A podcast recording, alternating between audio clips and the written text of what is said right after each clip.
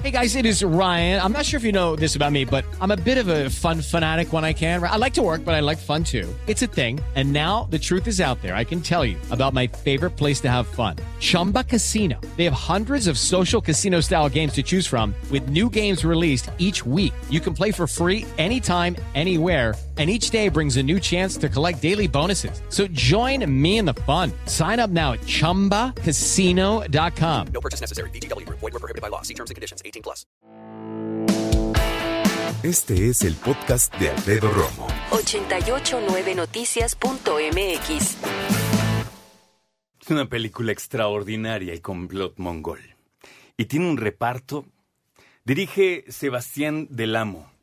También tengo entendido es el guion, me parece. El reparto, entre otros, Damián Alcázar, Bárbara Mori, Eugenio Derbez, Roberto Sosa, Salvador Sánchez, Ari Brickman, Hugo Stiglitz, Javier López Chabelo. Un reparto extraordinario. Y esta tarde me da muchísimo gusto recibir aquí en el estudio de 88.9 a Bárbara Mori. Bárbara, ¿cómo estás?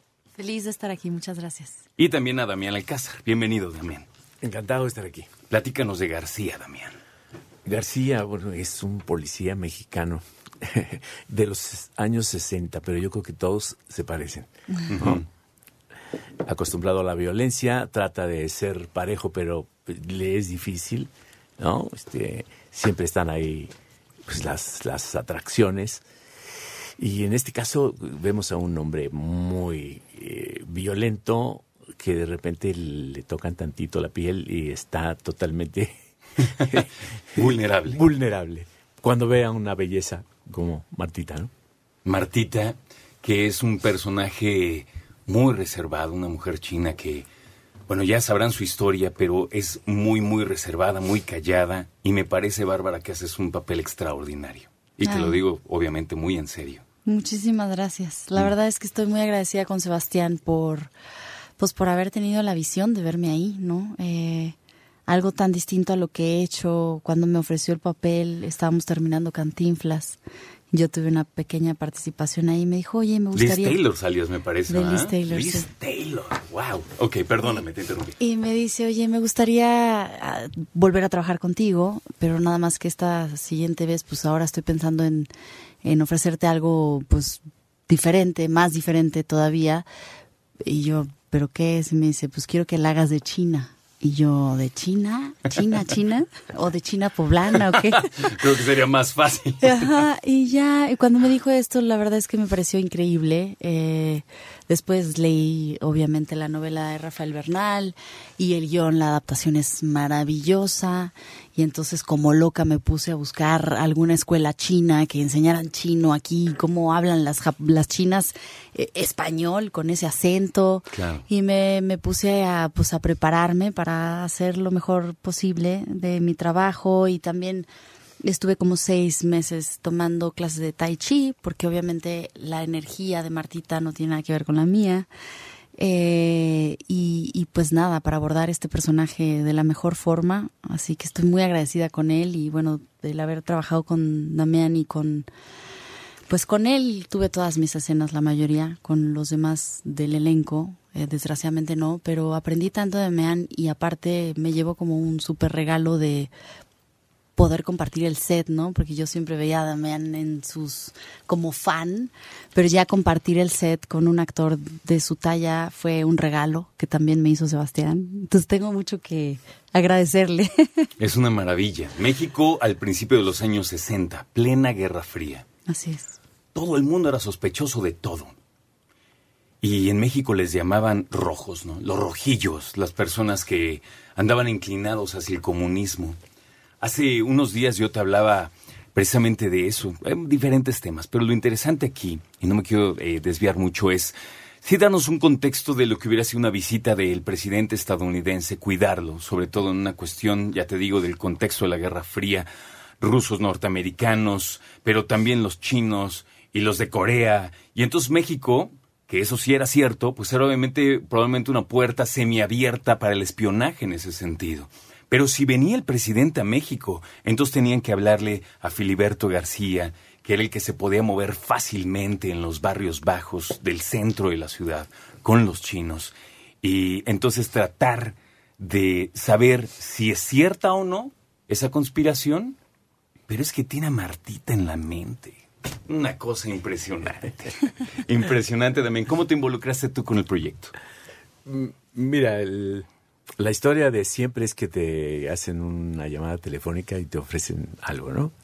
En mi caso fue dos años antes, o un poco más, me encuentro a, a un director de cine, eh, Alfredo Gurrola, en la Roma, él va en su camioneta y yo en mi ecobici, y me dice, oye, ¿qué vas a hacer el complot mongol? Yo no tenía ni la menor idea, ¿no?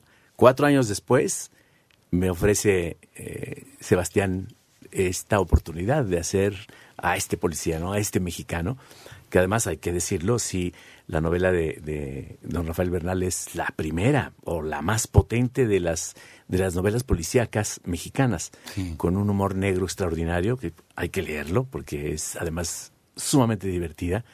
Te la puedes leer en una sentada, ¿no? una o dos sentadas y la lees. Y, y bueno, vamos a la primera lectura. Y bueno, ya aprovechando que está aquí eh, Bárbara, hacemos la primera lectura, hacemos el, el primer ensayo entre ella y yo, y realmente ya era impresionante. Dije, no puede ser, no puede ser. Qué manera tan, como tan entrañable de acercarse a un personaje y de ser, empezar a, a dibujarlo con muchísima fuerza, ¿no? No me esperaba yo, o, o más bien ya me lo esperaba desde, esa, desde ese primer ensayo, a lo que ya me pasaba en el set con ella. Que si era una magia que, que nos consiguió eh, Sebastián. Que- que Sebastián, que a mí me parece que es el vintage del cine mexicano, ¿no? Porque eh, hasta ahorita todo es época en, en su obra y a mí me encantan sus tres películas, incluyendo esta. Me gusta mucho.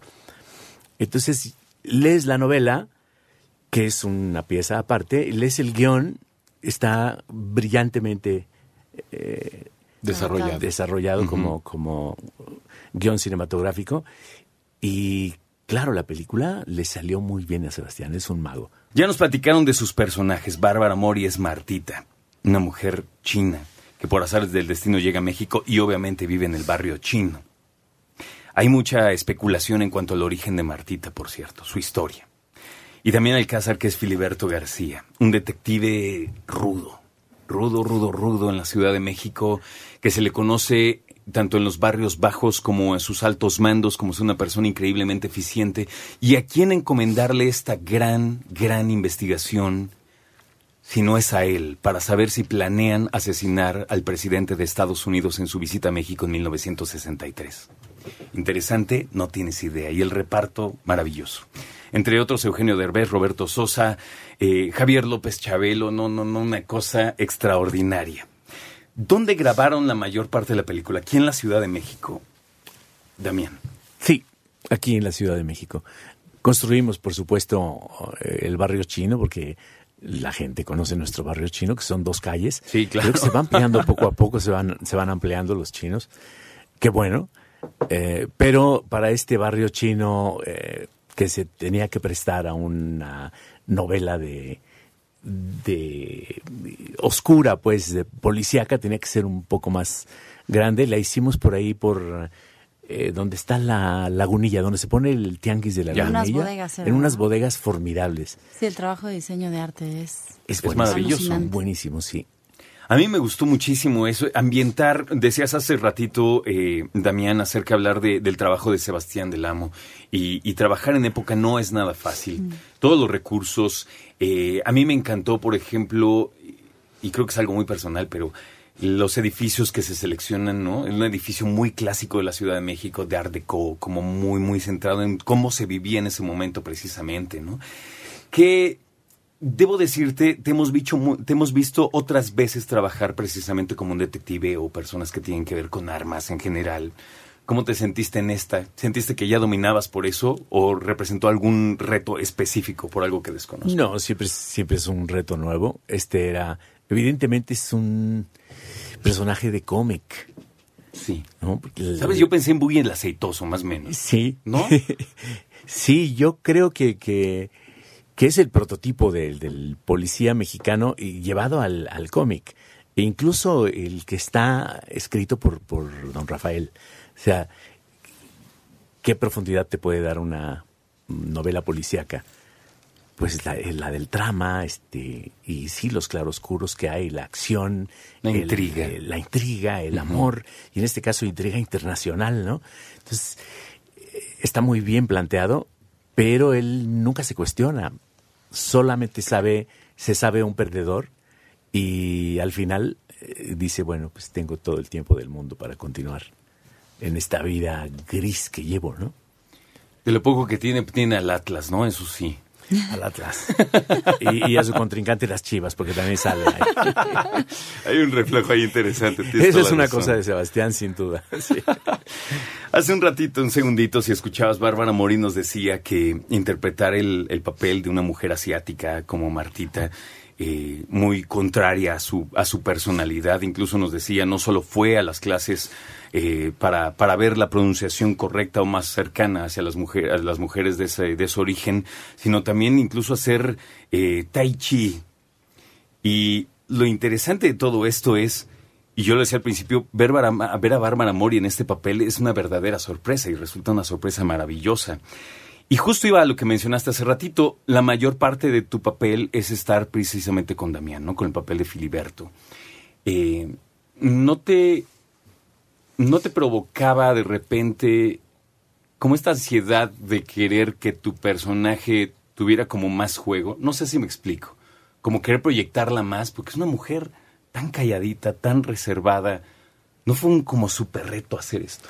Sí, sí fue un reto, sí fue un reto, este, sobre todo porque yo, pues mi personalidad es como mucho más intensa y demás, entonces sí como que me tuve que alejar muchísimo hasta de la forma de moverme, eh, de la forma de mirar, ¿no? Porque yo tengo, soy una persona que tiene mucha seguridad y entonces como que mira de frente y Martita todo lo contrario, pero claro, tú hubo que construirle todo esto que decías tú de, de cuál es el origen de ella, hubo que construir todo este background de ella para entender por qué ella es así y, de dónde viene esta, este miedo a mirar a los hombres a, la- a a los ojos, a la cara, este, este miedo de, de, de que vuelvan a abusar de ella porque ella ha sido abusada, porque viene huyendo, de- perdió a su familia en la guerra, o sea, toda esta historia que le, que le, que le tuvimos que empezar a escarbar a Martita para realmente construir esta pues esta necesidad de protegerse yo no sé en dónde, ¿sabes? Y, y fue bien bonito construir todo eso junto con Sebastián, eh, junto con Damián y, y, y fíjate que no tuve esta sensación de querer porque era lo que es. Y Martita es un personaje, yo no sé si de los más entrañables que he hecho en mi carrera. Eh, Llevo 20 años actuando y creo que ah, es, un, es una ternura y es una cosa impresionante. De, Me de- costó trabajo, ¿eh? Saber si eras tú. Te lo digo en serio. O sea, cuando empezó dije, ¿te cae? Sí, sí, la ¿Ya sabes? La caracterización. Totalmente. El maquillaje de la negra, eh, de Christian Jauregui, que es el que hizo la caracterización. La verdad, el trabajo es impecable. Está y no bien solamente con Martita, sino con.